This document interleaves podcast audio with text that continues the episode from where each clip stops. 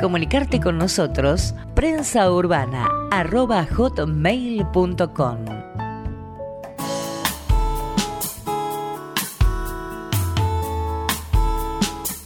Prensa Urbana. Prensa Urbana. En Ecomedios AM1220. Carlos Minucci, secretario general de APSE, Asociación del Personal Superior de Empresas y Energía. Eh, muy buenas tardes, Carlos. José Boxa te habla. ¿Cómo anda, José? Buenas tardes. ¿Cómo están ustedes? Muy bien, y aprovecho la oportunidad para felicitarte a vos y al resto de la comisión de APSE por la renovación que han tenido en estos días. Sí, sí, sí, y empezamos bien, con lindos bailes con bastantes cosas como para poder hacer. Eh, Carlos, me gustaría que charlemos un poquito de lo que ha ocurrido en estos días, eh, nuevo presidente electo, y yo sé que ustedes tenían muchas expectativas en relación a lo que es privatizaciones de, de empresas de energía y otras cuestiones, y bueno, ¿cuáles son tus sensaciones en este momento? Mira, yo creo que dentro de todo el panorama que estaba previsto, bueno, la, la alternativa del presidente electo eh, no, no, no, no se presentaba como alguien que pudiera abrirse a eh, que las empresas de servicios públicos vuelvan al Estado.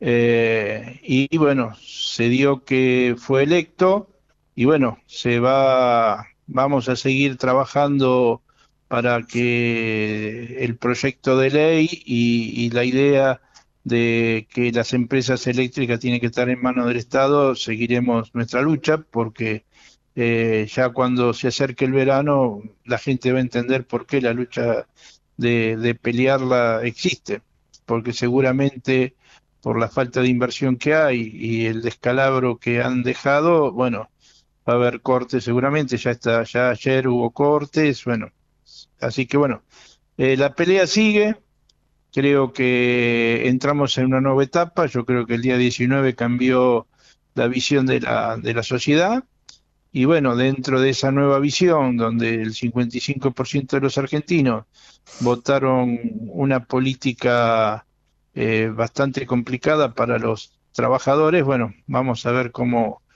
cómo trabajamos y cómo salimos de todos estos encierros, ¿no? Claro, ahora el poder estatizar o, o- o el hecho de privatizar, como quiere en este caso eh, Milei, eh, tiene que pasar por el Congreso. Eh, Sí. ¿Tiene alguna alternativa intermedia o imperiosamente debe contar con la anuencia de diputados y senadores? No, no, eh, tiene que, tiene que actuar eh, diputados y senadores, es una ley. No, son las, privatizaciones y las estatizaciones son leyes. No, no, no pueden eh, actuar eh, tipo, eh, tipo rey. O sea, acá eh, las cosas se discuten en el Congreso. Pero bueno, hay que ver cómo se, cómo se maneja la fórmula Milei y el macrismo eh, en el Congreso y en lo cual ahí sí vamos a estar bastante complicados. Pero mientras el macrismo se mantenga separado del, del digamos, bueno, ahí puede ser que las cosas se puedan ir eh, solucionando. Si no, va a haber bastantes complicaciones, seguro. Mucho se trabajó y se discutió en relación a ganancias hasta que se corrigió el mínimo imponible. Eh, ¿Esto puede volver a foja cero o hay una protección en la cual esa discusión de ganancias no se modifique? Mira, la ley está y la votó Milei y su gente. O sea, no creo que Milei borre con el codo lo que firmó en el Congreso. Eh, esa ley la votó Milei con su gente. Así que no creo que vayan a eliminar la ley esta de, de que el salario no es ganancia. Así que en eso estamos tranquilos. Creemos que no, no, no va a volver sobre los pasos. El sector de los sindicatos, eh, indudablemente, tienen su experiencia política y de alguna forma estaba la opción de lo que ocurrió que ganara, en este caso, el, sector de eh. Ahora, ¿qué se habla en la inmediatez? ¿Qué sensación palpas en la inmediatez? Sé que sos un hombre político, aparte de ser un, un hombre del Mm. sindicalismo. Eh, ¿qué, qué es lo que está en presencia en estos días? Mira, lo que estamos viendo son, todavía eh, siguen con definiciones tipo campaña. Eh, estamos mirando las autoridades que están eligiendo. Eh, y bueno, ahora la CGT eh, va a pedir una, una audiencia con, con el presidente electo para ver cuál es su posición sobre eh, los temas laborales que está, están mencionando. Y bueno, en, en ese sentido estamos esperando las señales de la CGT para que convoque un consejo directivo y también convoque a los secretarios generales confederados como para, para analizar cuál va a ser la ruta a seguir con este, con este nuevo, con este nuevo gobierno, ¿no? También eh, se habló y lo, lo confirmó el hecho de que ciertos ministerios van a ser absorbidos por un ministerio único de capital humano. El hecho que está incluido el Ministerio de Trabajo, ¿qué les puede llegar a modificar? Modifican todo, o sea, es, es, es bajar la, la, la, la, la necesidad de contar con un Ministerio de Trabajo, contar con un Ministerio de Bienestar Social. O sea, eh, esto lo, lo intentó en la última etapa Macri, cuando no se acuerdan que estaba Acción Social, Trabajo y, la parte de Sacia, que no, como es, eh, no me acuerdo cómo se llamaba el, el, el ministerio, el ministro último, el bajito. Eh, pero no, no, esto es una, una forma de, de, de bajar, bajar eh, problemas de, que se van a ir generando por las medidas que, este gobierno va a tomar. Creo que esto es el gran problema que estamos teniendo, que no es claro eh, qué función cumple una Secretaría de Trabajo con una de salud, con, no sé, no, no, no, no queda muy claro porque el trabajo eh, son leyes, leyes laborales que están muy alejadas de, de lo que es el resto. Así que no, no sabemos qué es lo que quieren hacer. Realmente no, no, no, no está muy claro todavía en el gremio que estamos elaborando, ¿no? Eh, cómo, cómo puede llegar a ser. Así que bueno, estamos esperando más información porque hasta ahora lo único que hay es, es- son frases tipo campaña, así que no, hasta el 10 de diciembre que asuma eh, eh, este, este presidente, es ahí dará su desarrollo de, de- gobierno. Eh, ¿qué va a pasar con las empresas eléctricas? ¿Qué va a pasar con las obras? ¿Qué va a pasar con todo lo que hay que hacer para poder, si no van a hacer obras, eh, bueno, eh, en la parte energética cada vez la cosa se, se, se, se comprime muchísimo más, más que la Secretaría de Energía, eh, también sigue siendo Secretaría de Energía, bueno, eh, y, y ellos hablan de, de bajar eh, eh, gastos, eh, bueno, veo bastante complicado estos tres, estos cuatro años que se nos vienen para eh, lo que nosotros pensábamos que había que hacer estos cuatro años en lo que es el servicio eléctrico, ¿no? Claro, aparte habla de obras públicas, inversión cero. Si depende que los privados se encarguen de lugares, obras, eh, emprendimientos en los cuales no es rentable, va a haber realmente crisis en un amplio sector del país que sí necesita la intervención del Estado. Y sí, esto yo lo escuchaba ayer, las- hay 6.200 obras que están en, eh, por lo que escuché y eh, si se paran hay cerca de 350.000 trabajadores de Wocra que quedarían sin trabajo. Y en el sistema de, de energía, que es el nuestro, pues fíjate que hace 32 años que no hacen nada, eh, te imaginas ahora que no el Estado no va a hacer ningún tipo de obra, eh, calculo que durante cuatro años no sé cómo se va a sostener el sistema. Así que esperaremos hablar con el secretario de Energía. ¿Pensás que va a ir sobre los sindicatos, sobre la modificación Sí, de las sí, leyes laborales? Sí, sí, sí, van a, van a venir sobre los temas laborales. Es, es la obsesión que tiene toda la derecha. Toda la derecha siempre que, que llegan es para, para aplicar el ataque hacia, hacia el movimiento obrero y bueno, esto creemos que esperemos que no. Vamos a ver la reunión de la CGT con, con el presidente electo a ver qué, qué es lo que se habla y qué es lo que se dice. Así que bueno, está, estamos todos en, digamos que eh, el movimiento obrero está en un estado de alerta y movilización para, para ante cada ante cada situación que, que se pueda llegar a plantear, ¿no? Todavía no hay un interlocutor con el sector de nuevo gobierno. Creo que está elegido Morón. Morón, creo. como- para hablar con los sindicatos. Sí, creo que es la parte de secretario de trabajo, creo que es este Morón, Juan Morón, creo, que era que estaba en seguro en su momento. Sí. Sí, sí, creo que eh, eh, ese es el que eligieron. Sí. Bueno, esperemos a ver la- las novedades. Creo que es un Por eso ahora está incierto. todo muy, está todo muy fresco. eh, creo que eh, se están tratando de reacomodar y bueno, y ahí veremos cómo, cómo, cómo sale todo, porque hasta ahora ya te digo, no hay ninguna versión oficial que digan vamos a hacer esto. Y bueno, sabemos lo de los ocho ministerios porque eh, ya se escribieron, pero bueno, creemos que tampoco va a funcionar. Carlos Minucci, secretario general de APSE, Asociación de Personal Superior de Empresas de Energía, te agradezco la comunicación. No, gracias a ustedes y un fuerte abrazo. Igualmente. Prensa urbana. Información y opinión.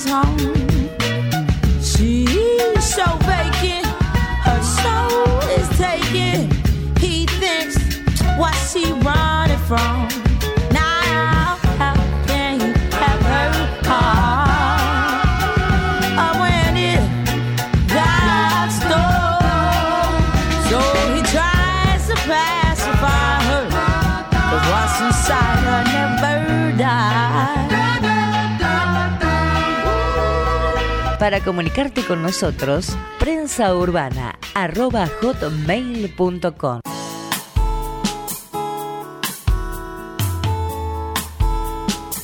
Prensa Urbana. Prensa Urbana. En Ecomedios AM 1220. Uno de cada cinco potenciales medicamentos que se estudia en el país es para tratar del cáncer.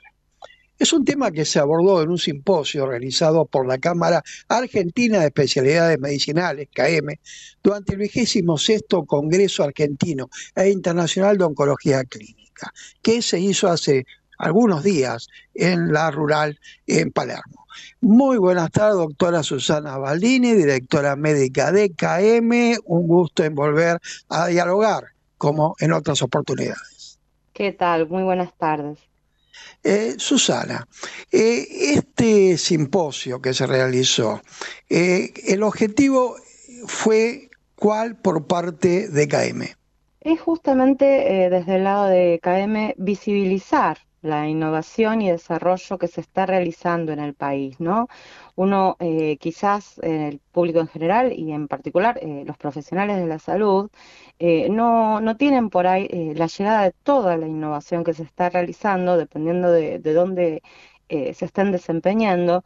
Y entonces nos pareció importante saber que, que, esta actividad se está desarrollando, que está generando innovación para sus pacientes y que ellos también pueden participar eh, y hacer carreras de investigación dentro de las profesiones de médicos. Ahora, la investigación en Argentina eh, tiene un desarrollo y un apoyo como para considerarla dentro del ámbito mundial. Sí, eh, obviamente hay país, la mayor parte de la investigación se realiza en países centrales, pero eh, también sale en otros países. Eh, el, el, protocolo, el estudio, cuando se realiza en fase 3 en general, cumple la, la medida de tener más de un país, varios países participando para ir reclutando a los pacientes que se tienen que reclutar en un periodo corto de tiempo para que las condiciones eh, sean parecidas.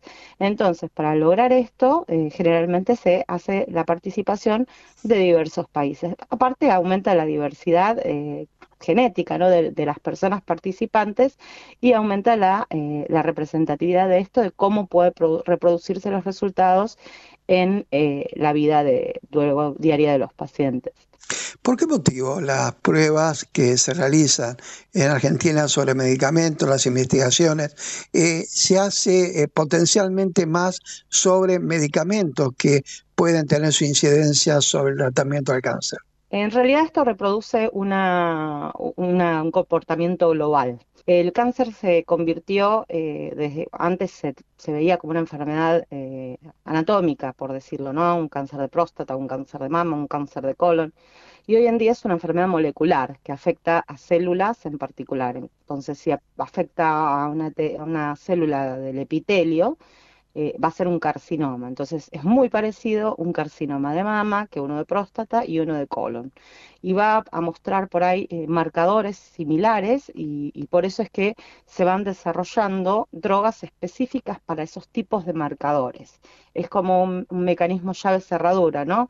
Donde se puede eh, ir y atacar directamente la célula neoplásica que tiene ciertos marcadores y no eh, hacer un tratamiento que apunta contra cualquier eh, célula que se esté reproduciendo, como es la quimioterapia tradicional, ¿no?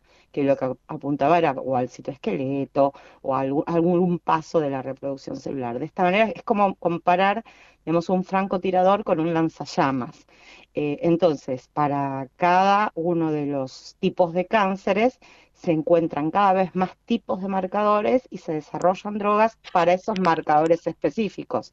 Entonces la necesidad de fármacos es mayor que para otras patologías. ¿Cómo es el desarrollo de estas investigaciones donde participan pacientes?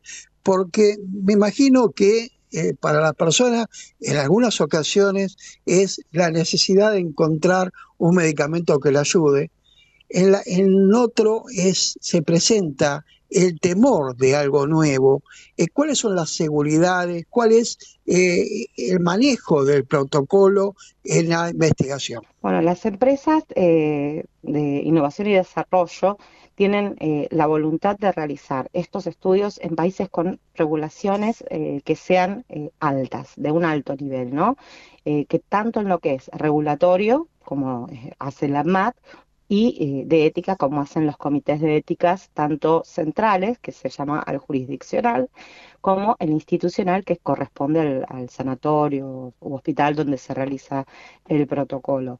Esto garantiza, eh, aparte hay un, un comité que va evaluando mundialmente todo lo que va pasando eh, con los diferentes pacientes y eh, detectar rápidamente si se produce alguna señal de alerta. Entonces, eh, el participante que esté en, cualquier país, eh, ese protocolo ya lo evaluaron otros países, otras autoridades sanitarias, muchísimos comités de ética. Entonces está realmente eh, muy resguardado. Encuestas de satisfacción también muestran que el paciente se siente eh, también cuidado. Queda a cargo del patrocinante también eh, cualquier evento que, que se produzca el paciente, si no sé, tiene una cefalea o, o un cambio en la tensión arterial, todo el, el- se tiene que comunicar inmediatamente y va a ser evaluado para ver si esto tiene alguna relación eh, con el medicamento. Eh, así que el, el- el que está participando realmente eh, está muy bien cuidado porque depende aparte eh, de esto el- la seguridad de los datos que se generan, ¿no? Y así también el respaldo de, de- y la, y la reputación de estas compañías que por supuesto eh, un desarrollo eh, es eh, una inversión muy importante como para que no estar haciéndolo con los estándares más altos, ¿no? ¿Hay una duración promedio de, de tiempo en la que se realizan estas investigaciones? Eh, depende de la patología que se esté investigando. O sea, por ejemplo, los estudios de vacunas, ¿no? Eh, que se hacen en personas sanas, eh, normalmente pueden ser bastante cortos porque se evalúa si re- recibió los de COVID, ¿no? Tuvimos un, un tiempo breve de exposición muy alta. Eh, los de oncología en general son más largos, pueden ser dos, tres años. Eh, los de enfermedades autoinmunes también tienden a, ser un poco más, más breves porque enseguida se ve si responde o no responde al fármaco y por ahí luego se limita a un año de seguimiento, eh, pero depende mucho de la, de la patología que se esté haciendo, ¿no? Y también de, la fase, las fases más tempranas son por ahí un poco más cortas que las fases más tardías donde requieren un reclutamiento de un número más grande de pacientes. ¿Los pacientes permanecen en la investigación? ¿Hay, un cumplimiento efectivo de, toda la etapa o hay un índice de abandono? Eh, en general, eh, o sea, todo consentimiento informado, que es lo que firma el paciente cuando ingresa a un estudio clínico y durante, si hay algún cambio, vuelve a consentir eh, la persona, le da la libertad de que en cualquier momento y por cualquier razón que lo desee, puede eh, abandonar el protocolo de investigación.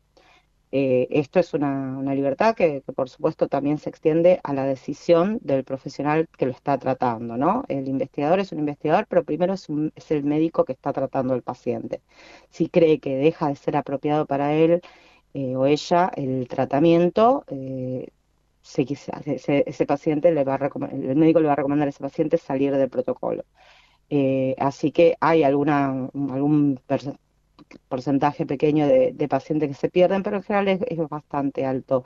Hay un- toda una serie de elementos eh, de estudios clínicos descentralizados eh, que tratan de facilitar, eh, en vez de, que el paciente tenga que ir al centro de investigación, podrá, podrá hacer alguna práctica en su casa, eh, ir a hacer una extracción de sangre en algún momento en su domicilio y no que el paciente tenga que ir hasta el centro para que le, le extraigan una muestra. Y, entonces eh, se suelen emplear este tipo de, de prácticas para que eh, el paciente se sienta más cómodo y permanezca, por supuesto, en el estudio.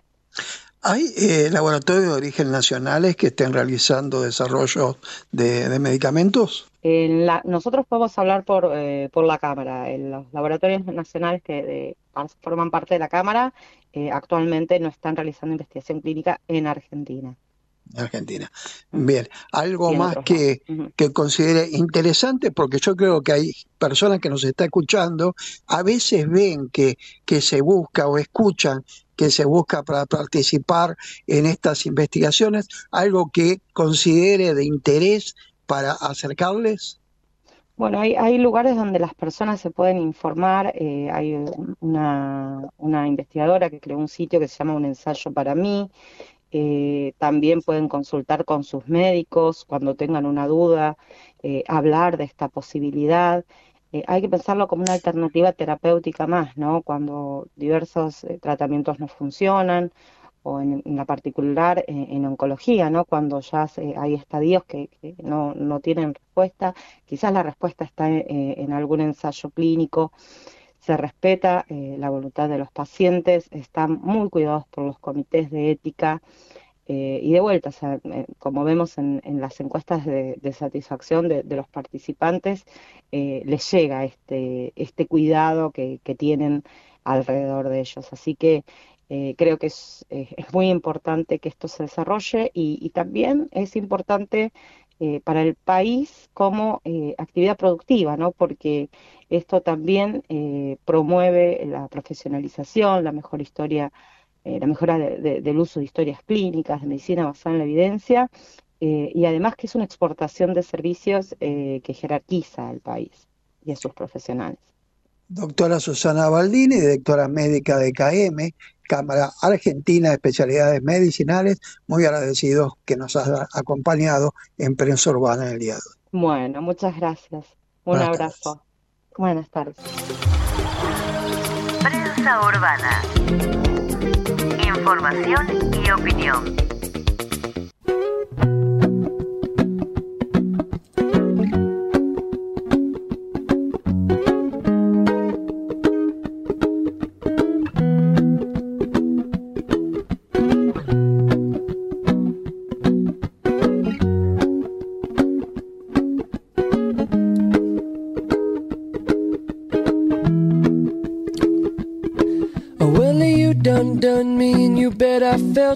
I tried to be chill, but you're so hot that I melted. I fell right through the cracks. And now I'm trying to get back. Before the cool done run out, I'll be giving it my bestest. And nothing's gonna stop me but divine intervention. I reckon it's again my turn to win some or learn some. I won't hesitate no more, no more. It cannot wait. I'm yours.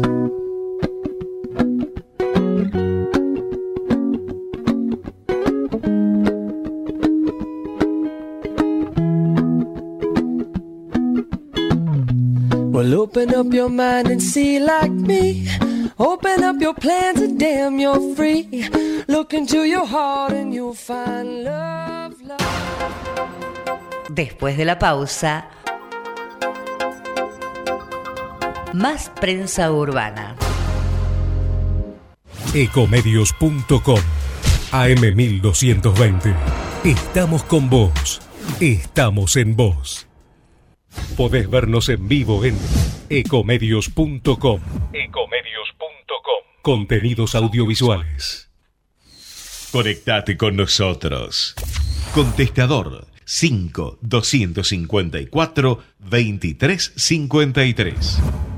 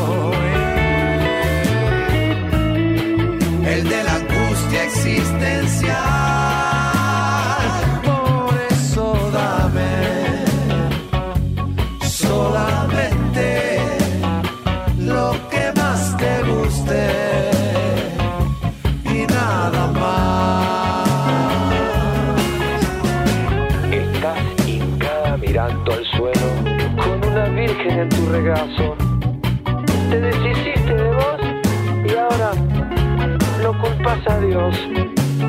Ay, es que amo tu sonrisa y lo demás no me hace falta. Si bailaras para el cielo esta noche, amor, buenos augurios llegarán. A veces me siento cruento al fantasear con tu vida. De que vayas a cambiar. Y a veces te volves exigente, esperando magia en mis propuestas. Pero alguna absurda respuesta te vuelve a decepcionar. Dame sencillamente lo que más te guste, que más te guste.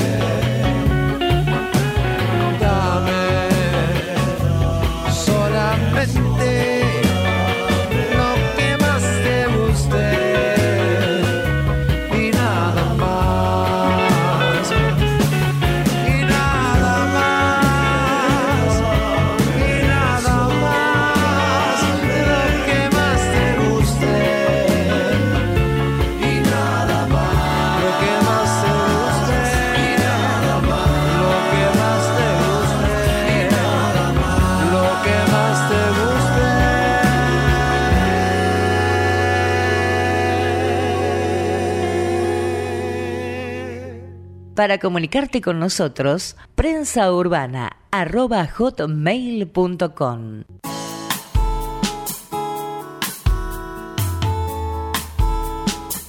Prensa Urbana. Prensa Urbana.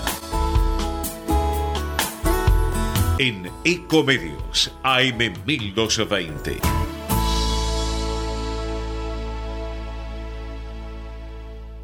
El tema del dolor.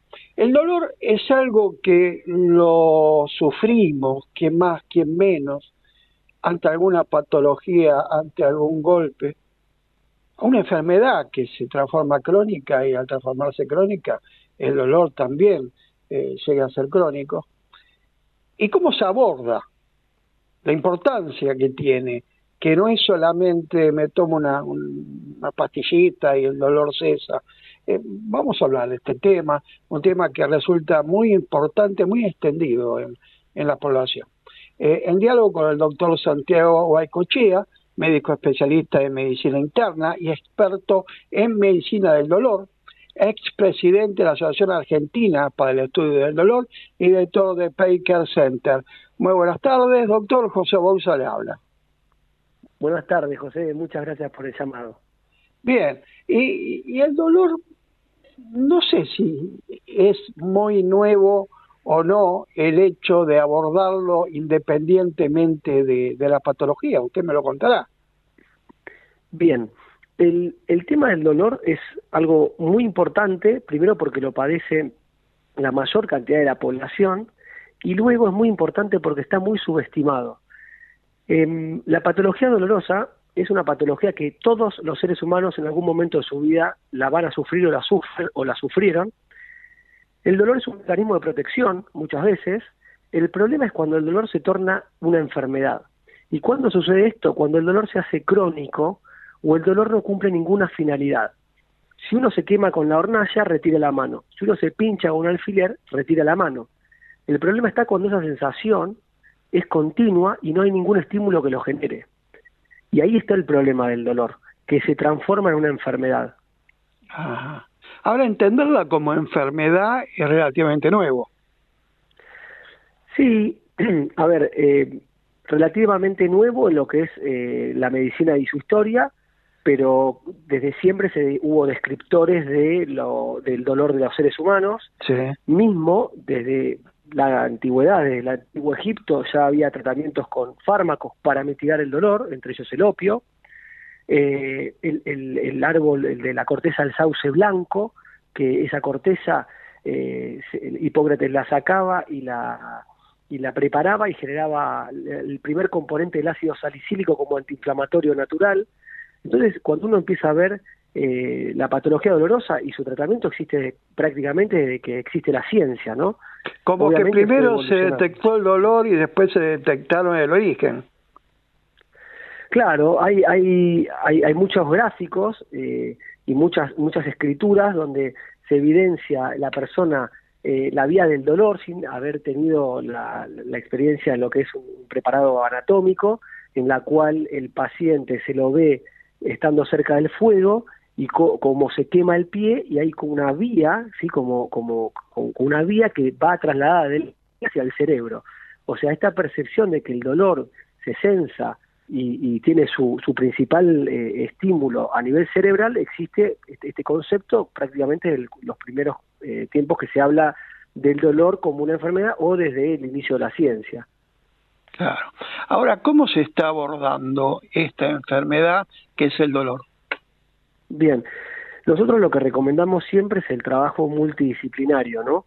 Eh, cuando llega el paciente con una patología dolorosa crónica, en la cual el paciente consultó con muchos especialistas, eh, de pronto no damos con la tecla y sigue consultando y no damos con la tecla, siempre es recomendado hacer el trabajo en conjunto con equipos de dolor. Mismo dentro de los equipos de dolor es un equipo, no es un médico solo el cual debe hacerse cargo de la patología dolorosa porque es muy compleja. ¿Sí? Eh, el dolor no es solamente una hernia de disco, una metástasis en una vértebra, sino que es lo que le pasa al paciente con eso que le está pasando, lo cual lo hace mucho más complejo. Y ahí uno tiene que pensar en lo que es el abordaje psicológico, psiquiátrico, la experiencia de dolor previa del paciente, su estado anímico, su contexto familiar, los tratamientos que haya realizado. Entonces, eh, es una tarea muy difícil, por eso siempre se recomienda hacerla interdisciplinariamente, multidisciplinariamente y siempre que se pueda, eh, que la familia del paciente esté con nosotros para poder ayudarlo. Eh, eso, esa es la recomendación a la hora de tratar. ¿Hay un umbral del dolor por cada individuo? Sí, eh, eso es muy interesante lo que dice porque no todas las personas sienten igual lo mismo. Eh, y aquí le pongo un ejemplo, no es lo mismo una señora de 75 años con depresión que se cae en la calle y se golpea la rodilla, que un chico que juega al fútbol sano de 20 años que se cae en la calle y se golpea la rodilla. Claramente, posiblemente la intensidad del trauma sea la misma, pero cómo lo va a sentir la persona que tiene, por ejemplo, depresión o fibromialgia va a ser mayor. ¿Sí? Eh, claramente el, umbral eh, es más alto en personas muchas veces jóvenes, deportistas, que están acostumbradas a, al impacto, y el umbral va a ser más bajo en un paciente, muchas veces puede ser que no, eh, de mayor edad, que tenga dolor crónico, que tenga algún antecedente psiquiátrico, eh, que tenga patologías asociadas comórbidas que puedan ayudar a que este dolor se incremente, obviamente ese umbral va a estar más bajo. Em, por eso el dolor es una experiencia muy personal, es subjetiva, ¿sí? y depende mucho de qué intensidad tiene el dolor cuando el médico la interroga, que generalmente pocas veces lo hacemos, eh, pero es fundamental y lo que le comentaba, no es lo mismo eh, el- la misma patología en el mismo paciente, con la misma edad en este caso, y los dos lo van a sentir de forma distinta, porque el escenario posiblemente sea distinto, el- la experiencia previa es distinta, la interpretación del dolor es distinta, eh, el estado anímico de seguramente las dos personas que sufran el mismo dolor va a ser distinta y eso va a hacer que el umbral sea diferente en ambos. ¿Cuál es la labor que lleva adelante un especialista en dolor? Bien, qué buena pregunta, y eso muchas veces nos lo preguntamos nosotros. Eh, yo creo que nosotros tenemos que mejorar la calidad de vida de los pacientes que tienen dolor, tratar de aliviar ese dolor, tratar de aliviar ese sufrimiento. No siempre logramos quitar el dolor, pero sí intentamos que el paciente tenga una mejor calidad de vida, un dolor tolerable, muchas veces pasa a ser una molestia y no un dolor. Si uno logra eso, creo que el trabajo está cumplido. No siempre logramos sacar 100% el dolor, obviamente, pero con poder mejorarle la calidad de vida del paciente que el paciente lo manifieste, diga, la verdad que estoy mejor, la verdad que me levanto mejor, llego a la noche mejor, puedo hacer las compras que antes no lo hacía, mi estado anímico es mejor, me junto con mis amigas a tomar un té, eh, voy al cine. Esos datos son fundamentales en los pacientes con dolor crónico. Si uno logra eso con el paciente, creo que parte del trabajo está hecho. Y para eso obviamente necesitas un equipo, ¿no? Psicólogos, psiquiatras, kinesiólogos, no me quiero olvidar de nadie, enfermeras, terapia ocupacional, terapia acuática, hay un montón de estrategias, pero para lograr ese, ese alivio debe hacerse en equipo. Prensa urbana. Información y opinión.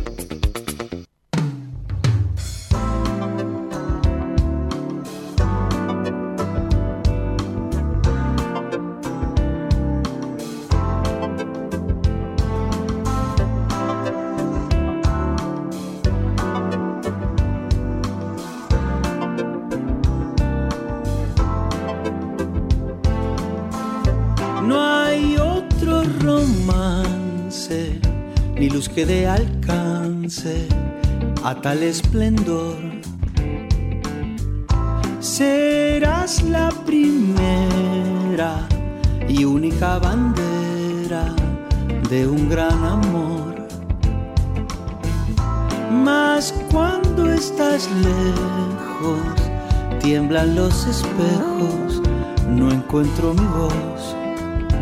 Solo sé de mí, desde tu mirar, lo que no nazca en ti, no me alcanzará.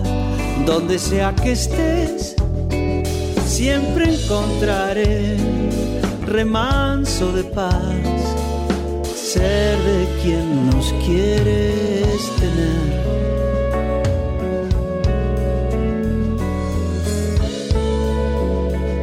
Tendrás solo el amor que des.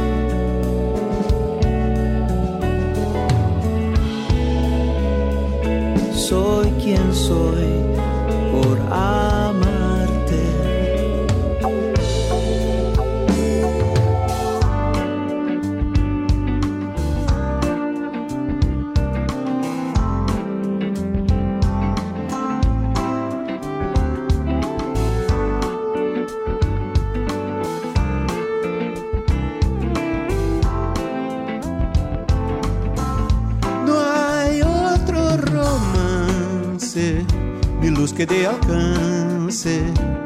Tal esplendor.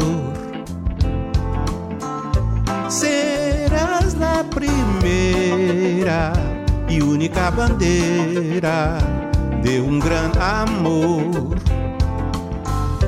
Mas cuando estás lejos, tiemblan los espejos, no encuentro mi voz, solo sé de mí. Desde tu mirar, lo que no nazca en ti, no me alcanzará. Donde sea que estés, siempre encontraré remanso de paz. Ser de quien nos quiere es tener.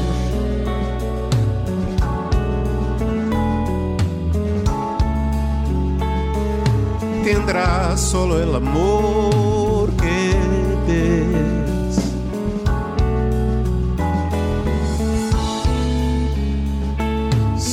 Soy quien soy por amarte.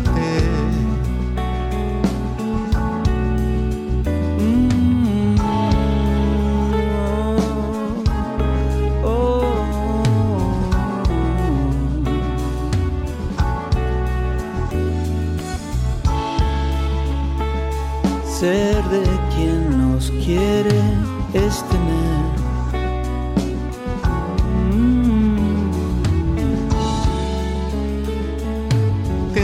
solo el amor que des. Soy quien soy por amarte. por amarte. Eh. Para comunicarte con nosotros, prensaurbana.hotmail.com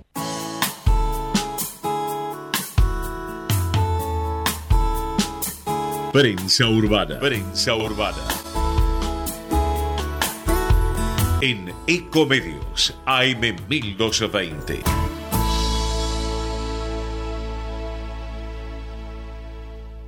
¿Existe el dolor psicológico si de un origen físico?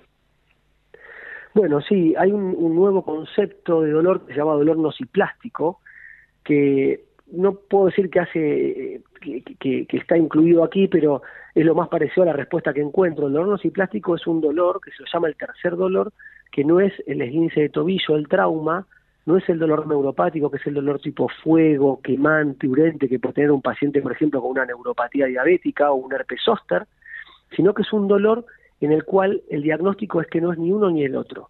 ¿Y en qué pacientes se da? Bueno, muchas veces se da en pacientes con fibromialgia, pacientes con do- dolor eh, perineal, sí, dolor al orinar, dolor al tener relaciones sexuales, dolor abdominal, migrañas crónicas. Muchas veces estos dolores, especialmente la fibromialgia, va asociado a alguna alteración que el paciente haya tenido, sea psicológica, psiquiátrica, algún, algún, algún evento traumático que lo desarrolle.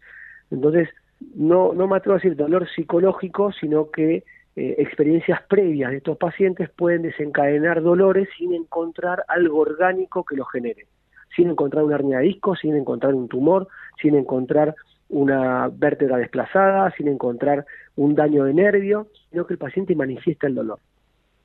Cuando le sugerí a un paciente, a una persona, tal vez no, no es un paciente, sino es una persona que está sufriendo eh, algún tipo de dolor, cuando le aconseja recurrir a un especialista en dolor? Bueno, la verdad es que a mí el paciente ya eh, eh, estoy un poco sesgado con la respuesta porque siempre lo, lo primordial es que al paciente no le duela. Si un paciente tiene un infarto y le duele el pecho y se le irradia el brazo, está indicado darle morfina para aliviar el dolor en muchos casos. Entonces, ¿a quién le sugiero que vaya a un especialista, un experto en medicina del dolor? Es a la persona que está teniendo un dolor que no le encuentra la vuelta. O sea, un paciente que está consultando con varios médicos pero sigue con dolor.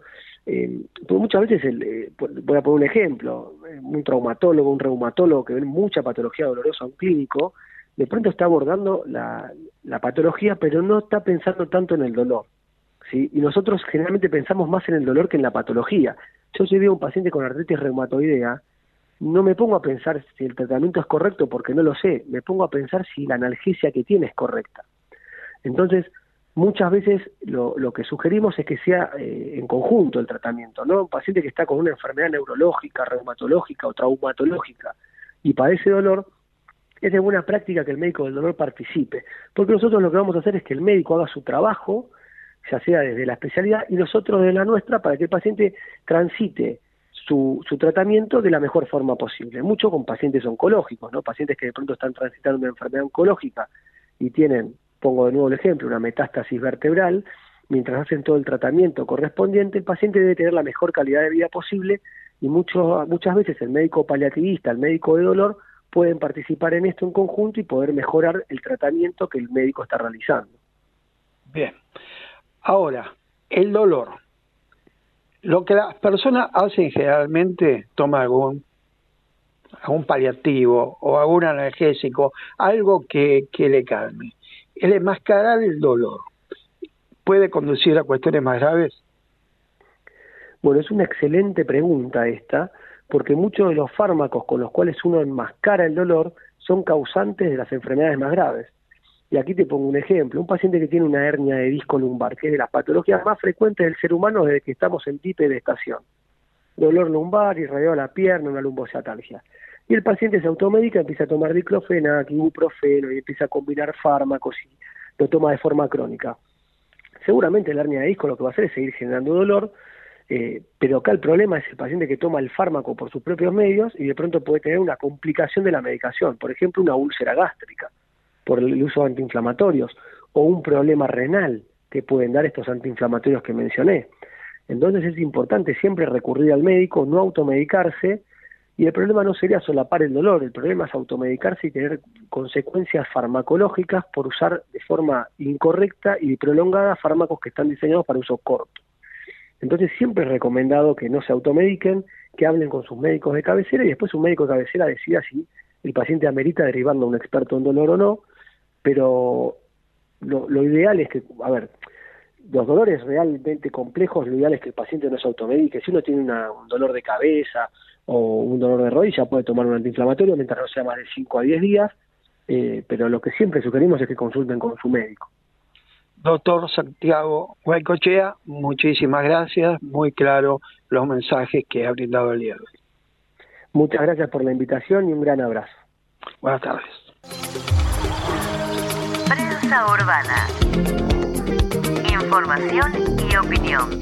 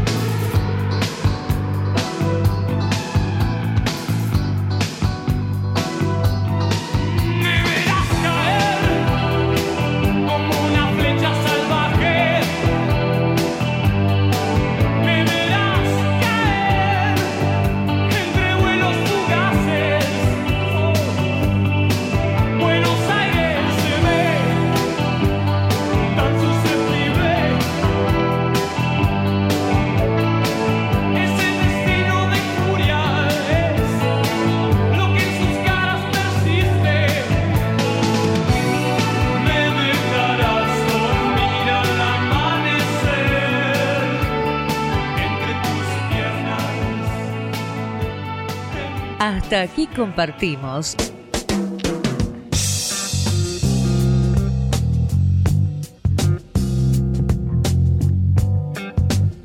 Prensa Urbana.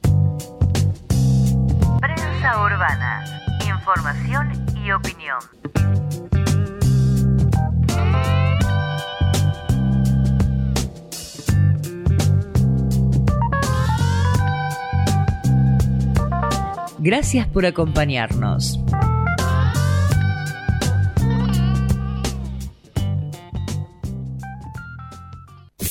Desde Buenos Aires, transmite LRI 224, AM 1220, Ecomedios